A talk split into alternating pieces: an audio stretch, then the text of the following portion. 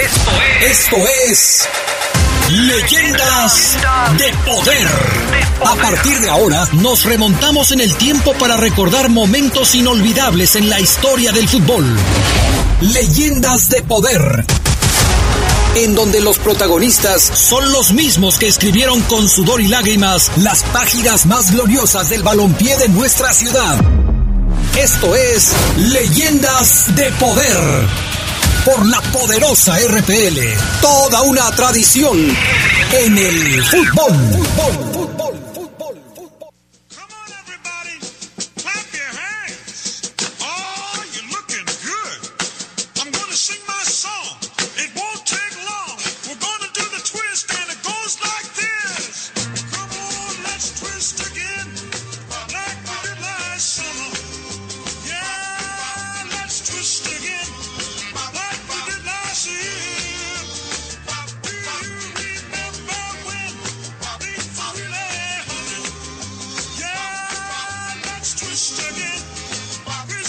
amigos, amigas? ¿Cómo están? Buenas noches, bienvenidos a Leyendas de Poder. Hoy es miércoles y estamos a través de la poderosa RPL llevándoles a ustedes esta nueva edición de su programa.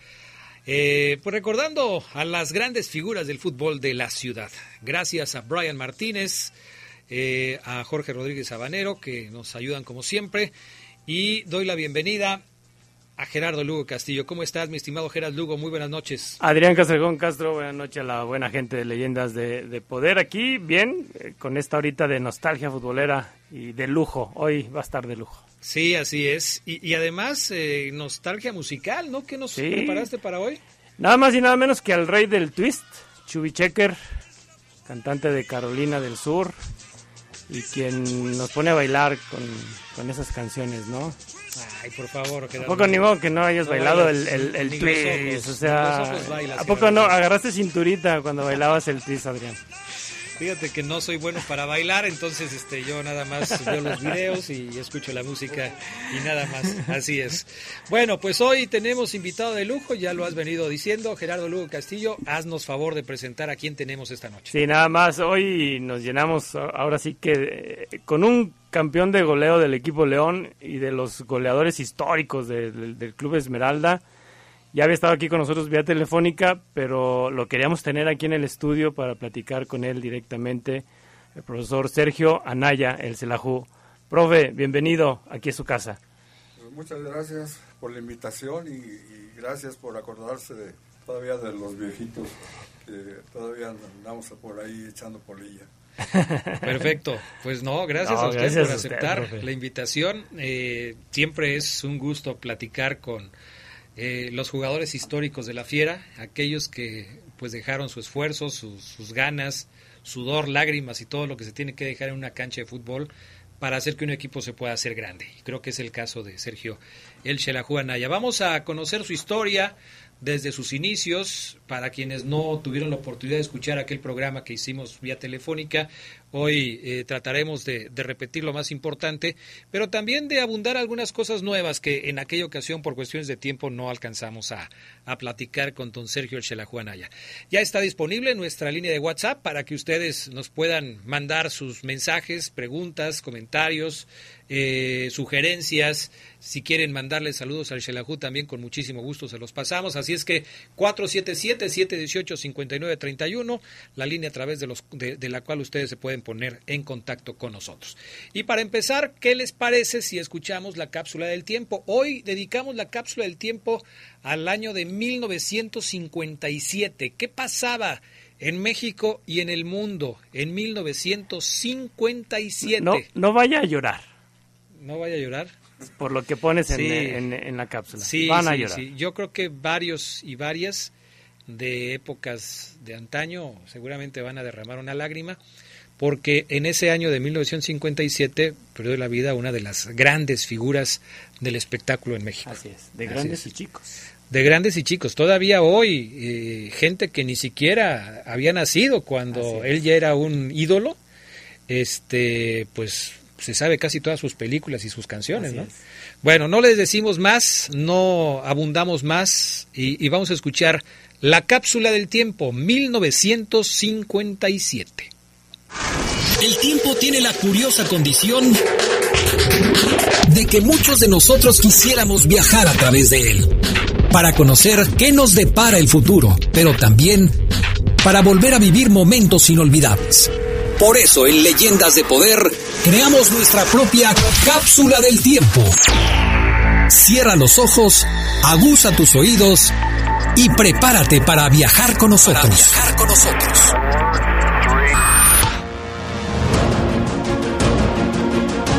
Para el año de 1957, el Club León ya sumaba cuatro títulos de liga, uno de copa y tres de campeón de campeones. Las Chivas conseguían para ese entonces su primer título de liga. Ese año, el 3 de enero, Guadalajara vencía con una solitaria anotación de Salvador Chava Reyes al Irapuato en la cancha del Estadio Felipe Martínez Sandoval, Parque Oblatos, y de esta forma quedaron sepultados los momentos de frustración que acompañaron al rebaño en la era del llamerito. Y entonces nacía la época dorada de triunfos y títulos. La victoria llegó gracias a una generación dorada, en la que destacaban nombres como Jaime el Tubo Gómez, Guillermo el Tigre Sepúlveda, José Jamaicón Villegas, Juan Bigotón Jasso, Isidoro el Chololo Díaz, Salvador Chavarreyes, Crescencio el Melone Gutiérrez, Sabás Ponce, Raúl Pina Arellano y Tomás Balcázar, entre otros. Todos dirigidos por el uruguayo Donald Ross. Era 1957 y en Little Rock, Arkansas, en los Estados Unidos, nueve estudiantes de color tuvieron que entrar en la escuela secundaria central hasta ese momento solo para blancos, protegidos por soldados armados. Desde unos días antes, el gobernador Orval Faibus había decidido rodear la escuela con las tropas de la Guardia Nacional de Arkansas para impedir la entrada a estudiantes negros, lo que derivaría en confrontación con las fuerzas federales. Ante estos hechos, el presidente Dwight Eisenhower no pudo permanecer impasible y ordenó el envío de mil soldados, con lo que los estudiantes afroamericanos lograrían entrar en la escuela por primera vez. Este episodio marcaría el inicio de la integración racial en las escuelas de los Estados Unidos. En México, 1957 quedó marcado por el terremoto de magnitud 7.7 que sacudió las costas de Guerrero. La onda sísmica se extendió hasta llegar a la Ciudad de México, en donde se presentaron grandes pérdidas tanto materiales como humanas.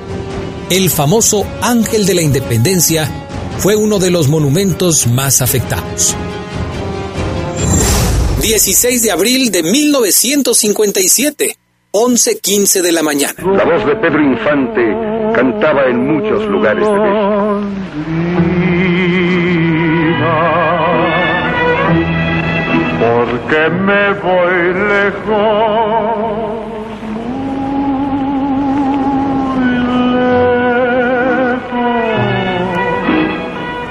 A la misma hora un avión despegaba de la ciudad de Mérida. La XEW suspendía su transmisión habitual para dar a conocer, en voz de su locutor Manuel Bernal, una trágica noticia.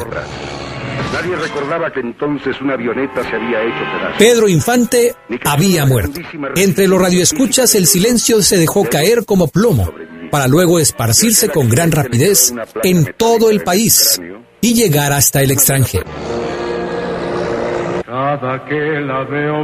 Ese mismo año, en los cines de México, Pedro Infante triunfaba con la película Tizoc, en la que compartía créditos con María Félix.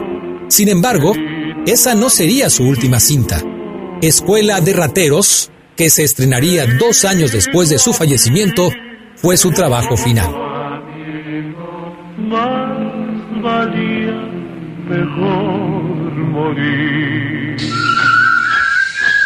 En Estados Unidos se estrenaba en 1957 el largometraje El puente sobre el río Kwai, cinta bélica ambientada en la Segunda Guerra Mundial ganadora un año después de varios premios Oscar, entre otros el de Mejor Actor para Alec Guinness, la mejor película y la mejor banda sonora. En la televisión surgían series como Maverick, con Jack Kelly, James Garner, Roger Moore y Lane Chandler. Y las aventuras de Tintín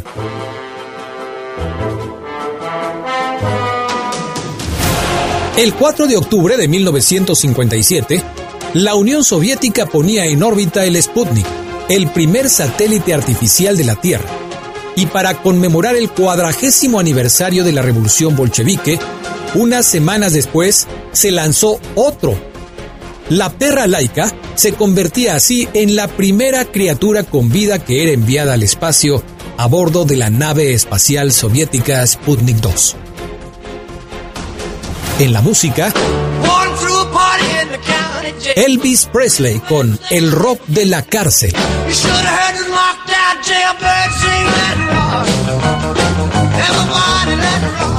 Little Richard con Tutti Frutti.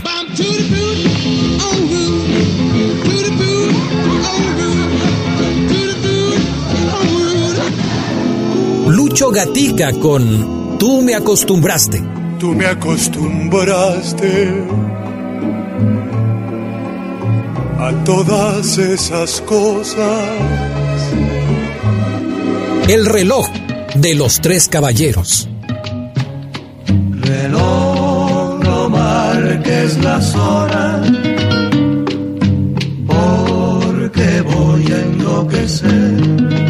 Y cielo rojo de flor silvestre Sin tu cariño voy caminando, voy caminando. Fueron protagonistas musicales de 1957. Ni el cielo me contesta. Mientras en esta ciudad nacía el diario El Heraldo de León, en Barcelona se inauguraba el Camp Nou, la casa del conjunto culé, y la empresa Hamilton Watch Company introducía el primer reloj eléctrico. Era 1957, hace 64 años.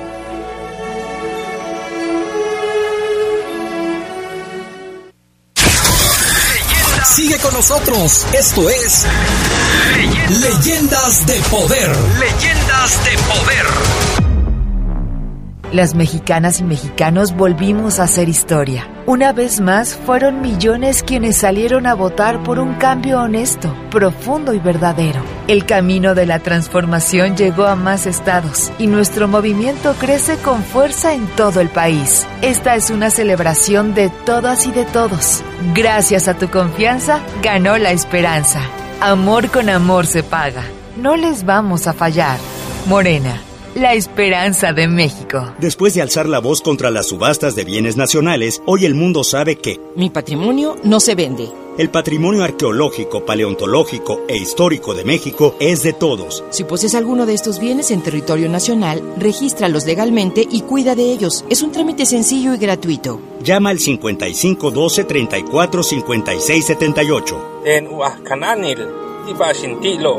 Yo soy custodio de mi patrimonio. Secretaría de Cultura. Gobierno de México. Continuamos con más de Leyendas de Poder.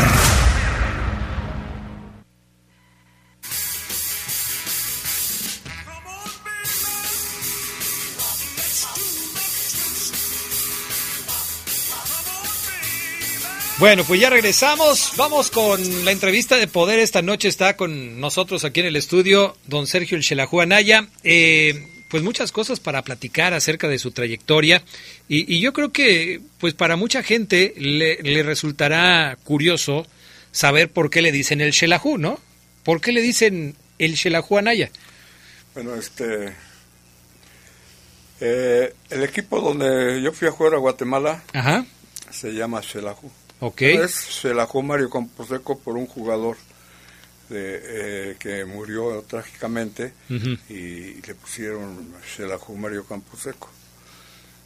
Entonces, este, jugué ahí en el Shelahu. Pero no fue su primer equipo, ¿verdad? No, sí. Sí fue su primer equipo. Sí. este, o sea, yo jugué en México, yo nací en la capital y yo jugaba en equipos, creo que ya les había dicho otra vez, jugaba en, equipos de, distintos equipos para sacarla para la sopa y este y ahí en donde fue donde me vieron un señor guatemalteco que tenía la Liga Venustiano Carranza y fue el que me llevó allá. yo tenía 17, 16 años, iba a cumplir 17 años. Ok. Y, y yo me fui a jugar a, allá al Xelajú. Perfecto. Y cuando vengo acá a jugar, Ángel Fernández, y jugaba León contra cualquier equipo de México que transmitía a él, decía, Sergio Anaya, el que vino del Xelajú de Guatemala y del Xelajú y se quedó, y el Xelajú y el Xelajú y se quedó. Ok. Por eso me dicen, ahora me, ya está, he tenido problemas porque Sergio pues ya se olvidó. Sí, ya todo el mundo le dice Xelajú, ya no sabe cómo se llama. Tenía un, problema, tenía un problemita ahí en la presidencia y fui y les dije, pues es que yo me llamo Sergio Enrique. Ajá. Dice, no, pues es que nada más aquí está Sergio Xelajule, pues sí, pero ese, es un apodo. Válgame Dios. Profe, ¿y, no le hubiera gustado que le dijeran, no sé, el aniquilador o otro apodo? ¿O usted terminó por aceptar eso? Pues pues sí, porque este yo creo que el Xelajú fue el que me dio a conocer. Y pues algo le tenía que agradecer al, al ¿no? Entonces, pues yo también siento muy bonito porque también ya en Guatemala, cuando me hablan, pues así como ustedes que se acuerdan de los viejitos, me hablan por teléfono para preguntarme alguna cosa y me dicen, ¡Selajú! Entonces ya no me dicen Sergio. Ya no. Me dicen, oiga, el Selajú, eh, ¿cómo vio que fulano de tal hizo esto? ¿Y cómo ve usted? O se murió fulanito de tal, pero me dicen Xelajú. Había mucha diferencia entre el fútbol de Guatemala, que dejó para venir a jugar a México, y el fútbol mexicano que se encontró en esa época. Era, eran muy distintos competitivamente hablando. Eh, ¿Qué privaba más? ¿El aspecto técnico, el aspecto físico?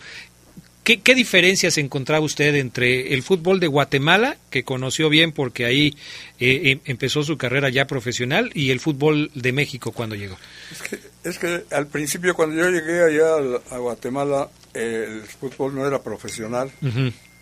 Era semiprofesional. Okay. O sea, llegaban, lo contrataban y decían, usted va a ganar tanto en, el equipo, pero le vamos a conseguir una chamba donde usted quiera, un oh, trabajo. Okay pues compensaba lo, de la, del trabajo con el sueldo del fútbol. Ok. Sí, pero el fútbol, este... ¿Y de qué trabajó, perdón, usted? Eh, yo era mecánico, yo trabajé en México, bueno, le trabajé en muchas partes, pero lo que más me gustaba era mecánico. Ok. Y, ya sabía más o menos mecánica, y resulta que los hermanos del señor que me mandó tenían talleres mecánicos. Ah, ok. Entonces, pues yo luego lo llegué y y ahí de aquí soy.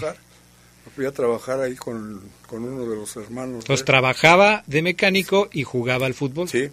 Muy bien. Sí, nos por lo regular allá se entra a trabajar a las 8 de la mañana y se sale a las 2.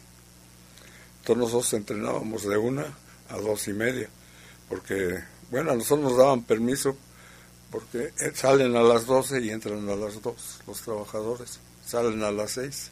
Ok. ¿Y cómo lo hizo para convencer a sus papás de dejarlo ir a Guatemala? Porque, bueno, supongo que en esos años llegar a Guatemala tardaban días, ¿no? Y, sí, mira, se veía este, lejos. Pasó esto. A mí me habla el señor, este señor Cantoral, me habla y me dice, él ya tenía tres personas, un portero, un medio y un, y un centro delantero. Y este, se le rajó el portero. Yo con él jugaba de portero pero en reservas de Loreto, que era de la Liga Mexicana, yo jugaba de centro delantero. Entonces él me dijo, bueno, es muy largo, le digo, por, por, lo mismo, es que el tiempo es muy largo, ¿no? El platicarlo. Pero entonces él, ya le jugamos contra ellos una selección y el equipo Loreto. En el equipo Loreto jugaba Peniche Velarde, Panchito Noriega y ocho unos que jugaban profesionales. O sea que nada más era que me la daban y metía yo el gol. Entonces en ese partido jugamos contra la selección de ahí de la Liga Venustiano Carranza, yo haber oído. Y le metimos como 18, 19 ah, goles. Y yo metí como 11 o 12. Nada más me la ponían y yo la metía. Entonces yo estaba chavo y pues, en ese, en ese tiempo yo tenía 15 años. Entonces vino el señor, ay Sergio, ¿por qué juegas con nosotros de portero y no juegas de centro? No, perdón, a mí me decían Kiri. Ok. Entonces, oye, Kiri, ¿por qué con nosotros no juegas? ¿por qué de portero y no juegas de centro? Pues, pues era lo que hacía falta, era portero. Entonces ya como pasó el tiempo, entonces me dijo, ¿sabes qué? Fíjate que los tres que yo quise llevarme a Guatemala, ya no ninguno de los tres quiere irse. Ah, caray. ¿Cómo te animas? Entonces esa es la cosa. Entonces le digo, sí, ¿cómo no? Yo sé, pues, por jugar. Y después me dijo pues, que había lana. Pues yo dije, no, pues es, de ahí soy. Entonces, ya me dice, vamos a arreglar tus papeles porque tenemos que hablar con tu papá a ver si te da permiso, porque tenemos que sacar una carta, auténtica porque no puedes salir del país. Ah, ya cuando dijo eso, ya me asusté. Entonces le dije a mi hermano, oye, que hay que salir del país. Sí, sí, pues a Guatemala. ¿Usted, no sabía dónde, está, dónde era Guatemala? No, yo no sabía. Entonces ahí toda la otra. Yo pensaba que me iba a ir a Matehuala. Ah, por San Luis Potosí. Y después, pues sí, ya me arreglaron y mi papá me dio permiso y mi hermano fue el que le dijo, ¿sabes qué? Déjalo que se vaya. Si la puede hacer, que la haga y si no, pues ya, que se ponga a trabajar. Y ahí yo dije, ¿cómo no? Pues la tengo que hacer como va a trabajar.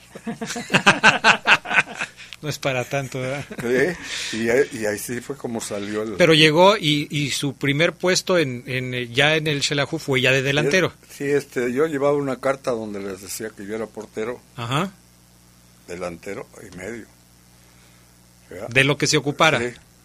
Entonces, yo cuando llegué en, en, los entrenamientos, el entrenador como que no... Tenían, tenían dos porteros buenos entonces me puso de portero y como que vio que pues a veces por, también por la estatura, entonces como que no le convenció. Entonces en un interescuadras me puso de centro delantero y ya me salí, ya salió mejor. Pero en el segundo tiempo, como no me llegaba mucha pelota, entonces bajaba, la agarraba y la ponía, se las daba, me la regresaban y, y comenzó, entonces eso le gustó y entonces ya cuando terminó el entrenamiento me dijo, ¿sabes qué? Ahí ya cuando fue cuando ya empezó el Sergio. Mm. Y me dijo, Sergio, ya te encontré tu puesto. Tú vas a jugar en lugar mío. Tú vas a jugar de 10. Vas a jugar de medio. Y yo dije, de medio. Pues como vi que me gustó la movida, le agarré la pelotita, pues, pues 10. Y de ahí ya fue donde me hice 10 y luego, ¿cómo es que llega finalmente a, León? ¿Cómo fue que lo invitan a jugar en el León? Eh, don Luis Gil Prieto dirigió en Guatemala. Okay. Y él me quiso llevar al municipal, dirigió el municipal. Me quiso llevar al municipal, pero yo no me quería ir a la capital, porque ahí en Quesaltenango pues, se vivía bien y bien tranquilo. Y ahí tenía, pues, ahí andaba de yo de novio. Okay. Y este, y pues no quise. Okay. dije, no, ¿sabe qué? No, Después por un problemita que tuvo ahí del municipal con el Celajú, y le dije, nada, son como en la América. y creo que también les dicen los cremas, ¿no? No, es el comunicación. Ah, a los, a los, a los dicen chivos. No, a los del municipal. Ah, los del municipal no, son otros. Ok. Y este, y ya pasó. Y yo supe que don Luis se vino acá a México. Y de repente al año, el Xelajú, le voy a decir, este, era de, si no había entradas, había dinero, si no había entradas, no había dinero. Okay.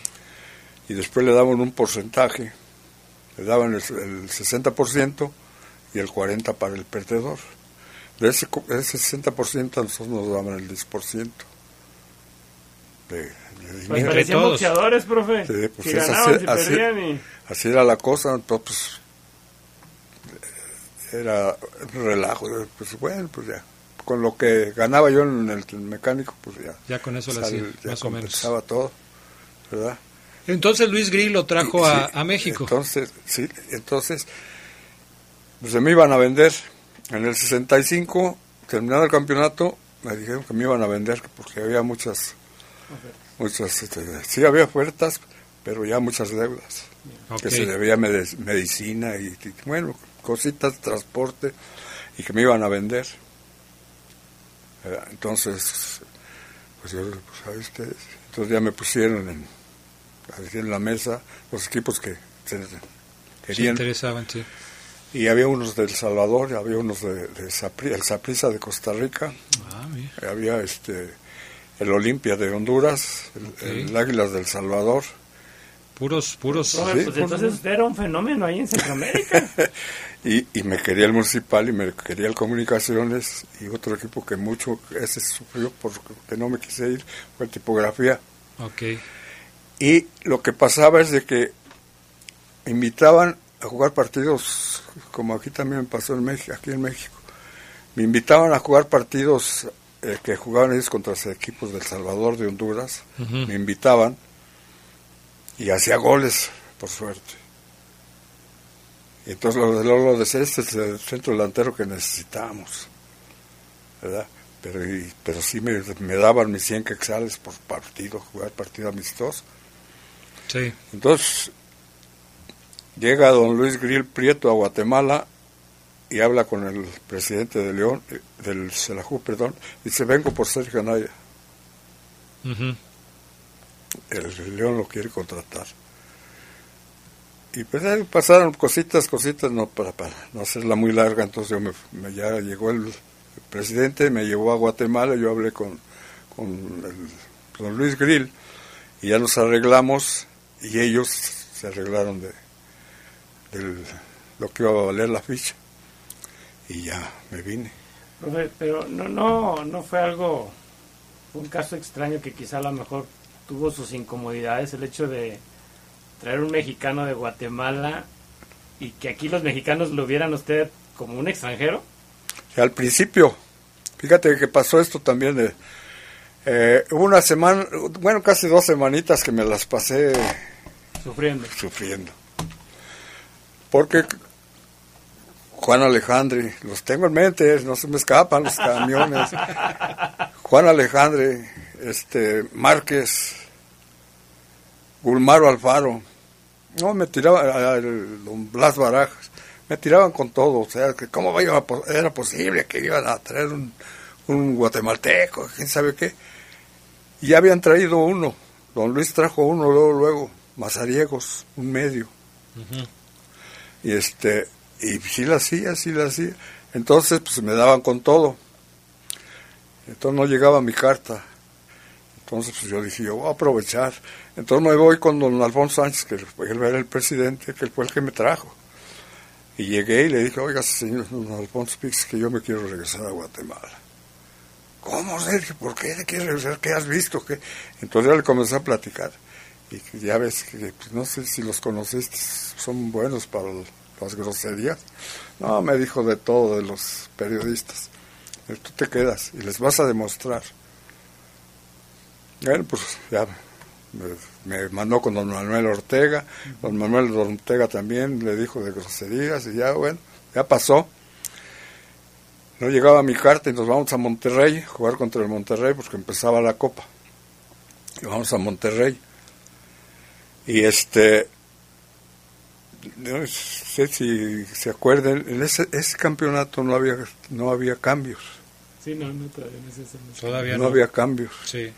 Entonces, vamos a, a Monterrey, iban todos, este Miguelito Rodríguez iba un poquito tocado del tobillo, entonces llegaba mi carta, entraba yo en lugar de él, pero no, no llegaba y no llegaba, pues fue que vamos y nos mandan a los suplentes, nos mandan a, a la tribuna a Gabriel Mata, a Trejo, nos mandaron a la tribuna. Y este, pues, ¿qué hacemos? Pues a pedir tortas. y que empezamos a comer tortas. Yo estaba comiéndome la mitad de la segunda torta y llega la chinche. Sergio, ya estábamos allá en las tribunas. ¿Qué, pasó? Mete, que ya llegó tu pase, vas a, vas a empezar. Con torta y media ya comida. Hijo de la pues ni modo. Y entonces dije, no, lo que voy a hacer es que me voy a meter al baño y voy a vomitar. ¿Cómo le hago? No, pero no, no pasó nada. Después la otra ponían unas, un té. Ponían unos, unos vasitos aquí y otros acá. Entonces la chinche me dice, ¿quieres un té? ¿O quieres algo fuerte? Y le digo, no, pues yo no, Pero bueno, no, no, la verdad no sabía que... No, le di pues algo suavecito. Ah, bueno, entonces tómate uno de estos. Y me agarro uno de té. Sí, me, me di té. Pero pues se me dio la tentación y agarro el, el vasito, el otro vasito y me lo di. Ah, no. Era Bacardí. Algunos, era más fuertecito. Sí, algunos estaban su piquete como el pachuco. Para poder rendir. Oiga, ¿qué, ¿cuáles son, después de todos estos años de, de, ser profesional, de ver muchos partidos, de jugar muchos partidos, ¿cuál considera usted que es la principal característica para poder ser un buen rematador, para poder ser un goleador? Ustedes, de los goleadores históricos del Club León, ¿qué era lo que lo diferenciaba de los demás? ¿Cuáles eran sus características? Bueno, lo, primero pues es saber pegarle al balón, entrenar entre los entrenamientos. Yo una vez, con perdón, platiqué con Pelé y, él era el que decía que él prefería este jugar que entrenar, ¿verdad? Porque agarraba uno más juego y, y este y aprendía más. Y yo agarré eso y yo me gustaba mucho entrenar con balón. Y, eso me dio mucho a, hacer tener mucha técnica. Cuando yo jugué en el Xelajú, había uno, un muchacho también, Rolo Juárez Mancilla, hicimos pareja. Y, y las paredes eran las que no nos agarraban, por eso metía muchos goles. Llego acá y con Luis Estrada nos hicimos lo mismo y nos días sin, sin ver dónde estaba, él me la daba o yo se la daba entonces hacían muchos goles. Entonces, pero yo creo que lo que a mí me sirvió mucho fue los entrenamientos, quedarme... Practicar, practicar. Quedarme A, tirar a gol,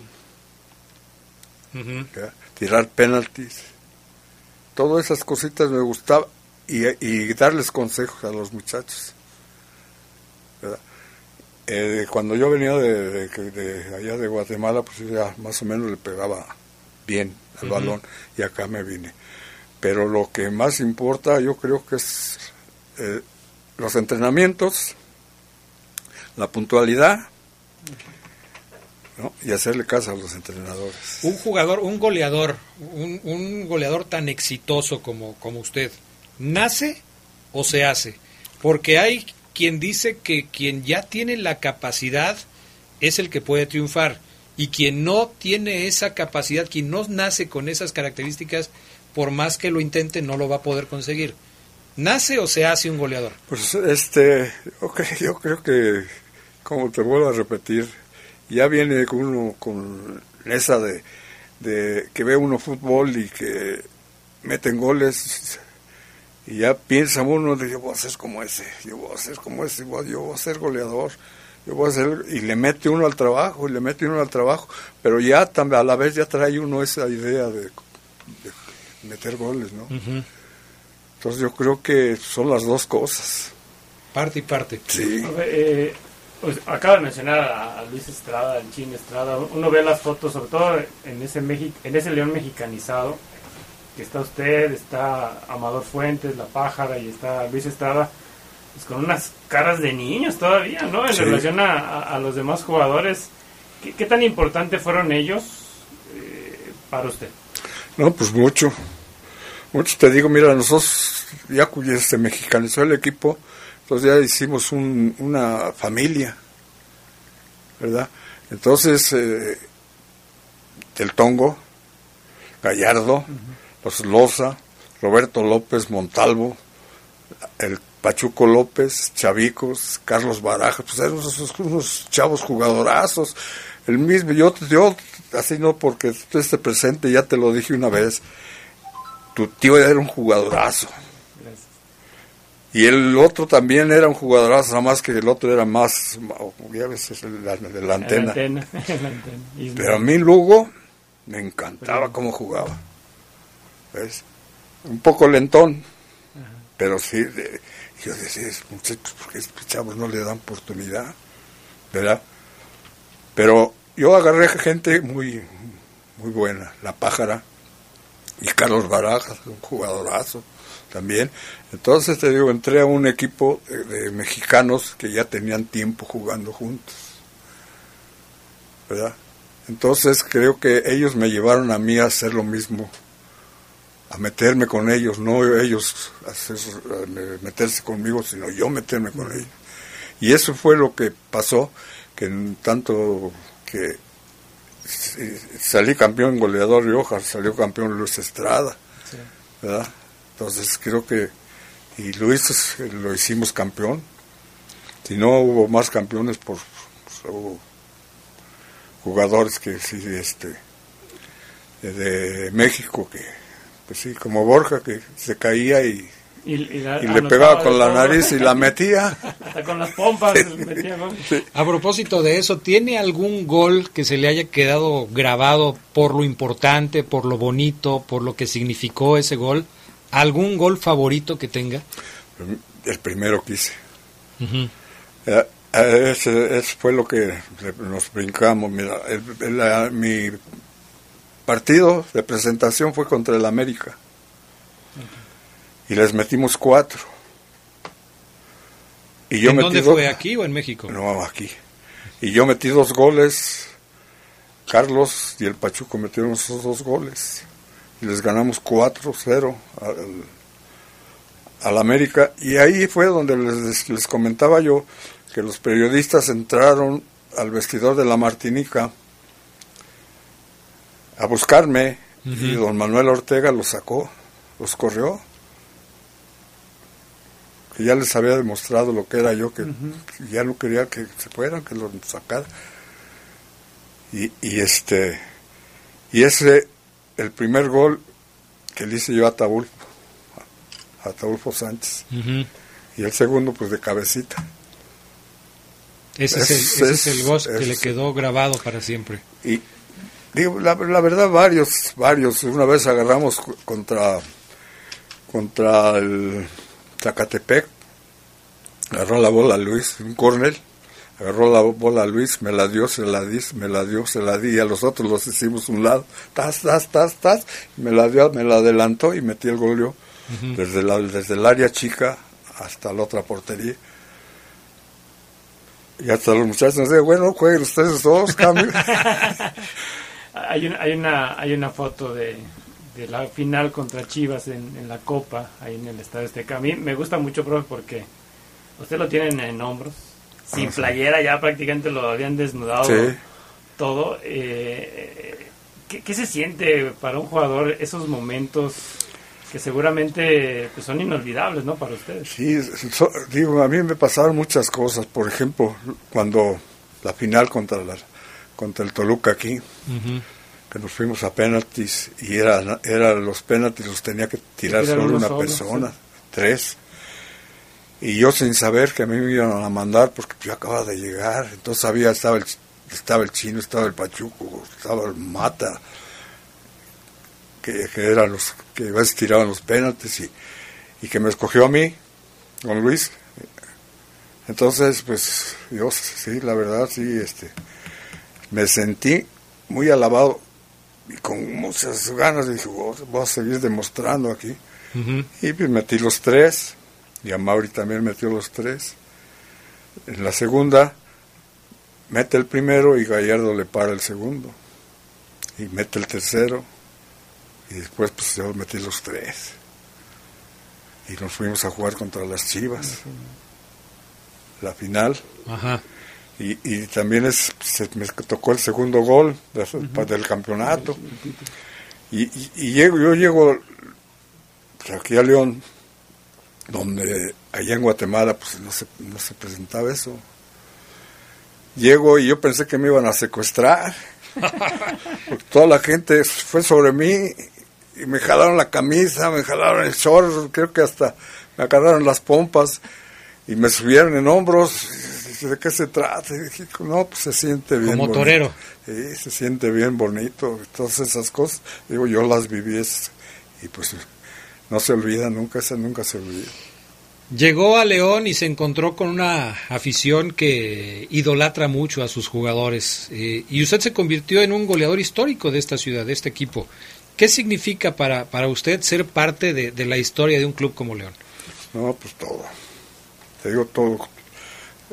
yo tengo dos etapas, ¿no? Pues la, la de Xelajú, que fue el que me dio a conocer, y el León, que me brindó venir a jugar a México a la primera división. Sí. Y, y tener muchos, pues, muchos compañeros que, que lo que más me gustó más fue que, éramos puros mexicanos. Sí. En la etapa de los 60 el León mexicanizado. Sí. Y, este, pues, no, no, no, te digo la verdad, no, no puede uno decir cuál cosa es la mejor que le pasó a uno. Sí. después de, de, jugar aquí en el León y de vivir todo lo que nos está platicando y que uno se emociona, profe, después va a otros equipos aquí mismo en México, Pumas, entre esos, pero, pero se siente igual. no, ya, ya, es, muy distinto. Era muy distinto, a, pesar de que los Pumas también, pues, también eran puros mexicanos y tuvimos la oportunidad y, y pues, yo ya conocía a Mario Velarde, entonces pues, más o menos por ahí me fui y me trataron muy bien, sí, pero ya no es igual, ya ese de que me echaba a correr y que Luis me la, me la levantaba, ya no pasó. Entonces sí, ya, ya le costó también a uno. Ya se entendía muy bien con los jugadores de aquí, sobre todo con el Chino Estrada. Y después me vengo a la miseria esa del curtidores. Esa llevaba jiribilla, ¿eh? que yo le iba a decir cuando ¿No? me di cuenta que jugó en el Después me, vengo, después, después me vengo al, al curtidores.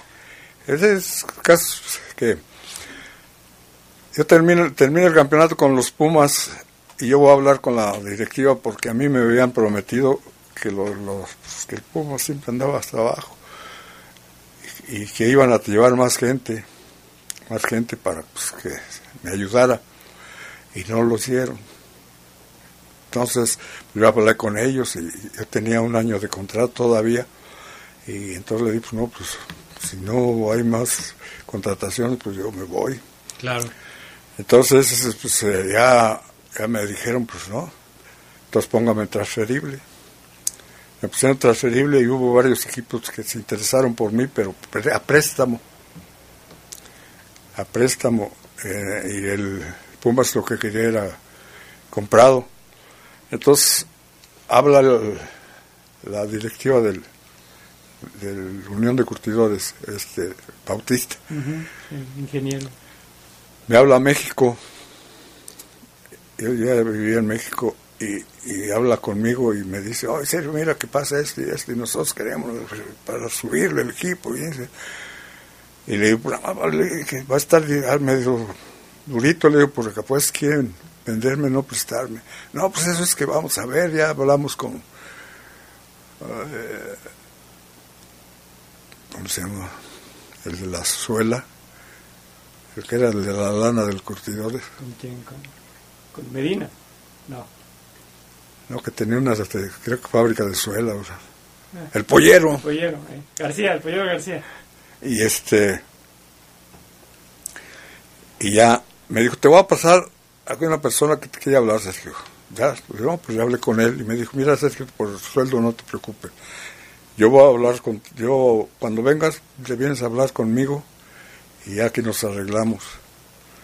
Ya vamos a, ya este, Martinoli ya habló con los, con los directivos de los Pumas y sí te van a prestar. No, le digo, si me prestan, sí me voy. Y ya, y sí, ya me vine. Y encontré un ambiente muy bonito. Muy bonito de muchos chavos, muchos chavos que quisieron ser futbolistas y quedaban como su, su tío. Y que, bueno, con perdón, este, llegó un entrenador que les quitó la ambición. ¿Verdad? Sí. Y gente que merecía haber jugado en primera división. Y ya no jugaron. Y no, los mandaron por otros equipos. Cuando invitaron al, al Unión. Bueno, vamos a ir a la pausa, enseguida regresamos, seguimos platicando con don Sergio Ya tenemos varios mensajes de la gente que vamos a leer después de los de la pausa. Gracias a todos por escucharnos y por estar al pendiente de leyendas de poder. Vamos y volvemos con los relatos de poder.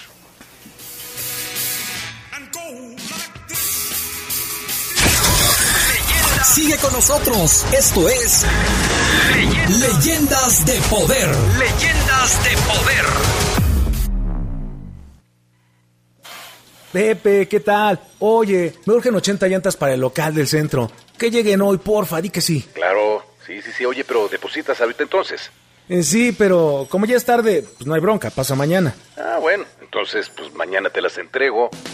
Con la BBVA Empresas, puedes dar de alta a tus proveedores al instante y hacer pagos en segundos. Descubre más de lo que puedes hacer con ella en bbva.mx. BBVA 90 años con México. Gracias a los acuerdos en la Cámara de Diputados, se creará el Centro Nacional de Identificación Humana para garantizar a toda persona desaparecida el derecho a ser buscada y localizada. Este centro diseñará, ejecutará y dará seguimiento a las acciones para recuperar y resguardar muestras humanas para su identificación. También apoyará a las fiscalías especializadas y locales para desempeñar labores de ubicación y búsqueda. Cámara de Diputados, Legislatura de la Paridad, la Inclusión y la Diversidad. Esta es la historia del caníbal de Atizapán, un asesino serial como ningún otro. La Suprema Corte presenta Caníbal, Indignación Total, la serie documental que moverá las conciencias y la cultura sobre el feminicidio en México. Menos del 30% de los asesinatos de mujeres se investigan como feminicidio. Caníbal, Indignación Total. Inicia lunes 27 de junio a las 11.07 de la noche por Justicia TV. Para él las mujeres eran animales. Continuamos con más de Leyendas de Poder.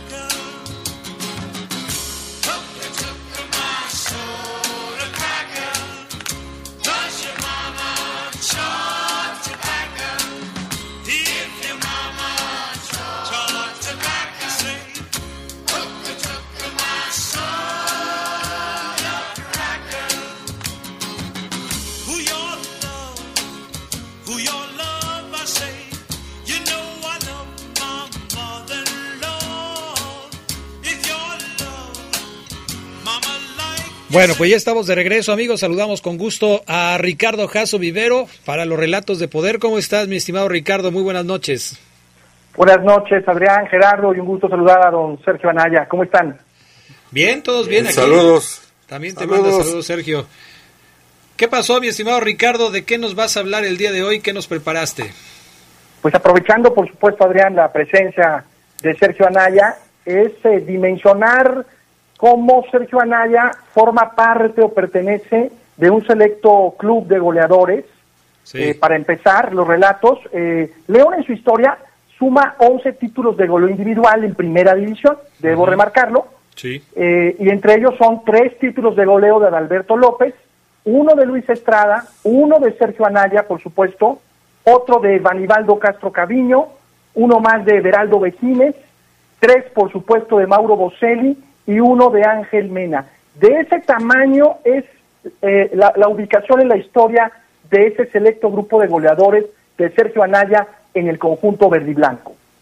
Que, como tú lo dices, es muy selecto, ¿no? Porque no podemos hablar de que esto se haga este, muy frecuentemente. Y, y ahora que le preguntábamos a don Sergio qué, qué se sentía estar pues parte o ser parte de este grupo, pues ya nos decía su sentir. Es, por supuesto, algo que, que, que, es histórico para cualquier jugador.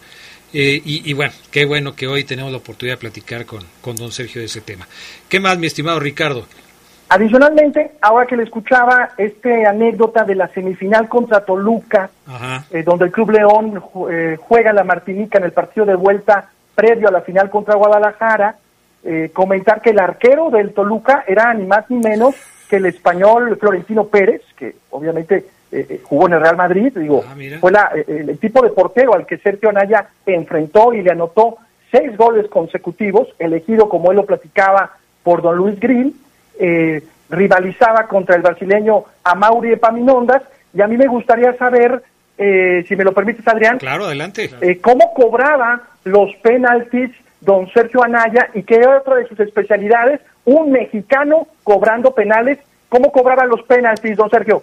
A mil pesos por cada uno. no, este, bueno, eh, mi hermano el más grande siempre me dijo que tirara los penaltis rasos y al poste y que nunca los cambiara, que tirara ahí mismo, mismo no, si te lo tiraba raso y al poste, nunca me lo iban a agarrar, solo que el portero se moviera. Entonces ahí los tiraba yo, nada más que el día de, perdón, el día de las chivas, digo el día del Toluca, cambié uno porque yo ya pensé que el Florentino, bueno, no sé, no me acuerdo, no me, lo conocía bien pues, yo lo dije, este se va a aventar para el lado derecho, para lado derecho, y lo cambié y fue el tercero que nos dio el gane. Ok, pegaditos al poste, rasos y pegaditos al poste, Ricardo. Pero al poste de atrás, ¿verdad? como, como, eran antes las porterías.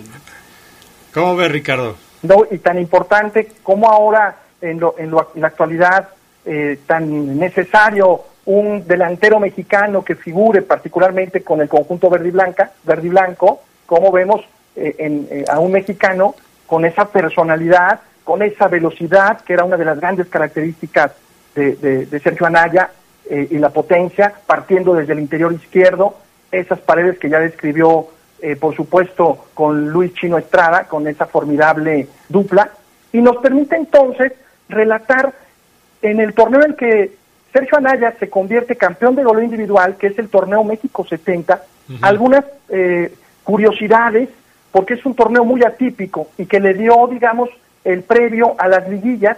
Eh, recordemos que se iba a jugar la Copa del Mundo, obviamente en, en, México. Inicialmente este torneo se iba a denominar Premundial México 70. Eh, decidieron eh, que obviamente los seleccionados nacionales no participaran en, en, este torneo, sino que la selección mexicana continuara su preparación previo a, a la justa mundialista. Y entonces los 16 equipos que en ese entonces integraban la primera división se dividieron en dos grupos de ocho equipos cada uno, eh, en una primera fase que se le denominó clasificación. Iban a pasar a la segunda fase los primeros cuatro equipos. Esto se jugó entre febrero y mayo.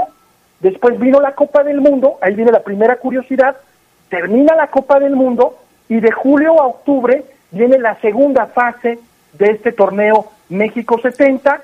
En esta primera fase, eh, ya denominada clasificatoria, el Club León logra clasificar, meterse en, cuatro, en cuarto lugar, alcanza, digamos, eh, la clasificación a, esta segunda fase. Los equipos que querían, quedaban eliminados seguían jugando en otro grupo, en la segunda fase denominada de consolación. Este equipo, como lo han relatado, de solo mexicanos, con Darío Miranda en la portería de este torneo México 70, y ya se le daba oportunidad a otros futbolistas como Mario Ayala, como Jorge Chiquilín Ortega, como Pepe Valdés, por supuesto respaldados con ese trío ofensivo integrado por Luis Estrada, Sergio Anaya y Amador Fuentes. León alcanza a clasificar, eran partidos todavía de, dos puntos por victoria en el grupo de los nones. Eh, y en la segunda fase, ya después de la Copa del Mundo, León junto con Cruz Azul, Guadalajara, Toluca, Pachuca, Atlas, Monterrey y Torreón eh, se jugaban eh, pues el título. León termina en tercer lugar del certamen, no es dato menor, con 18 puntos, a tres puntos del campeón, que fue Cruz Azul, es un torneo oficial, el México 70, y en esa segunda fase León obtuvo siete victorias, cuatro empates, tres derrotas, 22 goles a favor por 15 en contra, Cruz Azul campeón con 21 puntos, también con solo mexicanos, al igual que León, Guadalajara sublíder con 19 y León tercero. Y lo interesante es cómo se distribuyeron los goles de Sergio Anaya para ser campeón de goleo. En la primera ronda anotó 11 goles y en la segunda ronda solo 5 para sumar 16 goles en total. El sublíder de goleo fue Octavio Muciño del Cruz Azul con 14 y el tercero fue Luis Estrada Luis Estrada en el mismo torneo, con 13 goles, también le peleó el título de goleo a su compañero. Dos de León, fíjate, el Shelahu y el Chino Estrada, entre los tres mejores goleadores, el centavo Musiño de Cruz Azul, ¿no? Muy bien. Perfecto, mi estimado Ricardo Jasso, qué grandes recuerdos nos has traído esta noche aquí en Leyendas de Poder. ¿Algo más que nos quieras comentar, Ricardo? Como anécdota, en ese mismo torneo, pero en la segunda división, Unión de Curtidores obtuvo el título honorífico, ganó, pero no había ascenso. Pero el campeón de ese torneo México 70 en segunda división fue Unión de Curtidores, dirigido por, por Carlos Alberto Echeverri, padre, y por supuesto siempre un honor escuchar todas las anécdotas y el gran fútbol que ha desarrollado Sergio Anaya, que además, tras el retiro, fue un hombre institucional en el Club León como preparador físico y muchas veces como auxiliar técnico e incluso cuando la Pulpa Chamendi tuvo problemas eh, disciplinarios y tenía que dirigir desde el palco, ahí estuvo Sergio Anaya dirigiendo al primer equipo. Que es otra de las etapas del Gran Shelahu. Gracias, mi estimado Ricardo. Gracias, Richard. Saludos a todos. Gracias, buenas noches. Igual buenas noches. Pues ahí está el recuerdo de, Ricardo para toda la trayectoria del Shelahu. Ya se nos acabó el tiempo, pero nos vamos a, alargar un poquito con las preguntas que tiene preparado Gerardo Lugo para las respuestas rápidas, ejercicio de, vamos, así como como le diría usted al chino Estrada, cortitas y al pie. Sí, cortitas y al pie y, mételas hasta, allá, hasta atrás, de los defensas. A ver, profe, así una, una, una, respuesta cortita. ¿Cuál fue la rivalidad más fuerte que tuvo el Shelahu? ¿El Shelahu? usted, usted. ¿Ah, yo? El, pues Luis. Luis. Luis Estrada, el mismo. el mismo chino. Sí.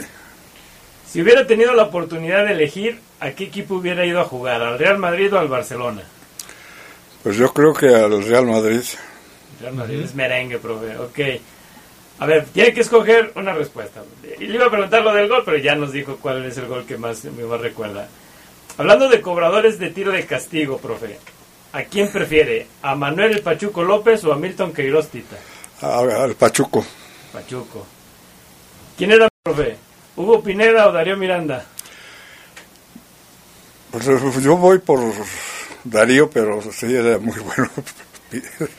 sí. Y los tuvo a los dos, ¿no? Y como, no, y, este, Y, no, no es eches para atrás a tu papá. Gracias, profe.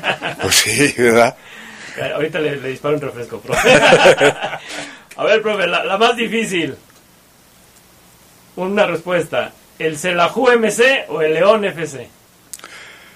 Pues yo creo que el, por lo que pasó, yo creo por los dos. Porque no se puede uno, por, alguno? No, uno me dio a conocer y el otro me acobijó aquí en México. Entonces yo creo que por, por los dos es que hice lo que, lo que soy. Corazón partido. Sí, sí, sí. Dios, los dos. No, no, este, no, no quiero hacer menos nada. Claro. De, de los dos que, pues, que fueron todo para mí, ¿no? Don Ricardo Jaso Vivero, allá donde nos este, escuchando, un saludo y gracias por todos esos recuerdos que nos dio. Sergio Shelahu Anaya, un gran placer haberlo tenido aquí en el estudio de La Poderosa eh, y, que nos haya contado todas estas historias, anécdotas y, pues todo lo que ha sido la, la historia del Shelahu. De veras, muchas gracias por acompañarnos. ¿eh? No, gracias a ustedes por la, por la invitación y ya sabe que siempre estoy a sus órdenes. No, pues es, un placer. Y, nada más le quería contar un a ver, Peñi. Dígame. En el 70, después de después de lo que nos pasó de campeonato, eh, fue cuando se me desprendió la retina. Ah, caray. Y me estuve seis meses sin jugar. Seis meses sin jugar. Y los doctores pensaban que ya no iba a volver a jugar. Pero hubo un doctor, que Dios lo tenga en su gloria y le debo eso, fue el doctor Mario Montiveros, que fue el que me dijo, tú no te preocupes, yo te voy a hacer que tú vuelvas a seguir jugando. Y me lo cumplió. Qué bueno. Nada más quería comentarles eso. No, no, pues muchas gracias. Gracias por el recuerdo eh, y bueno, por supuesto al doctor Ontiveros. Pues llegamos al final del programa de hoy. Eh, hoy fue un día también muy especial para nosotros por haber tenido aquí en el estudio a, a Juanaya y pues les invitamos para la próxima semana, mi estimado Gerardo. Así es, pues pasen una noche de leyenda, profe, lo mandan a saludar desde Monterrey, alguien que lo ah, de veras, déjame, déjame leer. De, Eduardo García. Ah, cómo no. Usted era su ídolo cuando estaba jugando. Ah, muchas gracias. Lo mandaron saludar acá también, este Ángel Romero eh, lo manda a saludar. Eh, Romero. Pero que no sea para cobrar. ¿eh? No, no, no. Luigi en Twitter también. Antonio dice programa de lujo, ¿qué más se puede decir? Eh, felicidades por el programa, por acordarse de los personajes como el Saracú, dice el Toñazo. Toñazo, ah, don Toño, eh. Y este, como siempre, nuestro buen amigo Jorge Alfaro también al pendiente del programa. Eh, excelente noche, el programa está lleno de la magia del profe Sergio Chelajuanaya. Eh, pero sobre todo de la magnífica persona que es. Tuve la fortuna de entrenar con él en la selección de la UBAC. Un abrazo enorme, le dice Jorge Alfaro. Gracias, gracias, un saludo y, y pues sí, este, ahí estuvimos también con, con los chamacos ahí en, en la, UBAC. En UBAC. En la entonces UBAC. Hoy la de Twitter dice que gracias a estos programas se da cuenta la gente de las historias que son leyenda hoy. Perfecto. Bueno, ya nos vamos. Gracias. a todos. Que tengan buenas noches y hasta pronto. Esto fue. Esto fue. Leyendas de poder. Leyendas de poder. Por hoy ha sido todo, pero la próxima semana regresamos con más historias de los protagonistas que le dieron brillo al fútbol leonés. Leyendas de poder. Leyendas de poder.